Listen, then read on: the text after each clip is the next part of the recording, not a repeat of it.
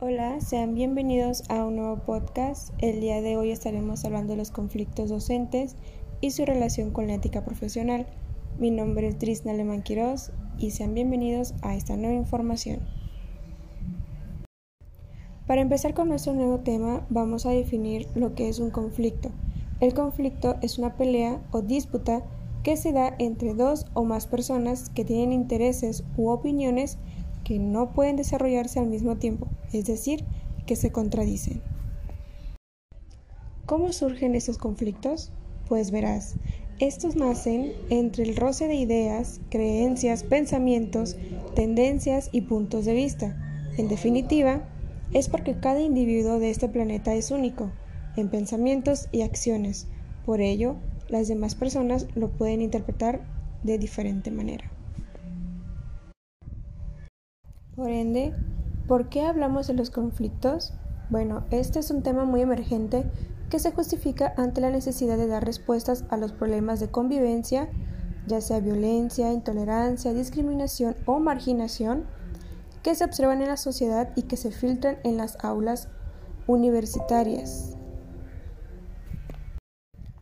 Según las investigaciones empíricas llevadas en las escuelas, hay diversos tipos de conflictos éticos entre los profesionales que perciben en su práctica cotidiana.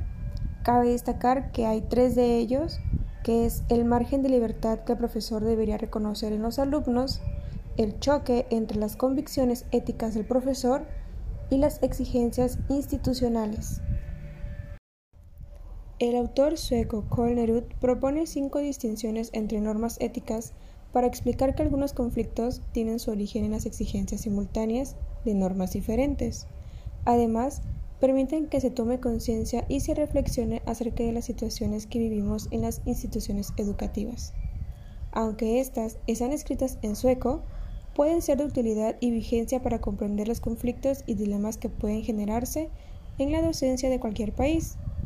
Están fuertemente relacionadas y estas son las normas éticas interpersonales, las normas profesionales internas derivadas de la tarea, las normas institucionales particulares, normas de conformidad social y las normas autoprotectoras.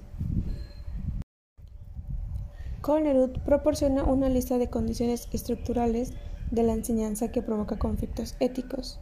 Una de ellas son los grupos numerosos, los profesores que llevan a cabo la función de diferenciador que, ayude a clasificar a los alumnos al mismo tiempo. Esto surge con el rendimiento bajo de los alumnos. También los profesores que llevan a cabo la socialización que corresponde a la escolarización, los profesores no responsables y los profesores que caracterizan por la proximidad institucional. Para finalizar, ¿qué se puede hacer para resolver conflictos éticos? Contestando la pregunta, hay que trabajar en dos frentes simultáneamente. Por una parte, mejorando nuestros criterios, nuestra habilidad para percibir datos relevantes y nuestra formación para descubrir supuestos dentro de cada una de las áreas de valor. Y por otra parte, mejorando también nuestra particular escala de prioridades en cuanto a las áreas de valor entre sí, a través de la búsqueda continua personal y comunitaria. Por ello, es necesario poner en práctica el procedimiento de los antiguos griegos llamaron deliberación. También hay que ser razonable y sostener las creencias con convicción y argumentos. Nos vemos en el siguiente podcast. Espero que haya sido de mucha utilidad y nos vemos luego. Chao, chao.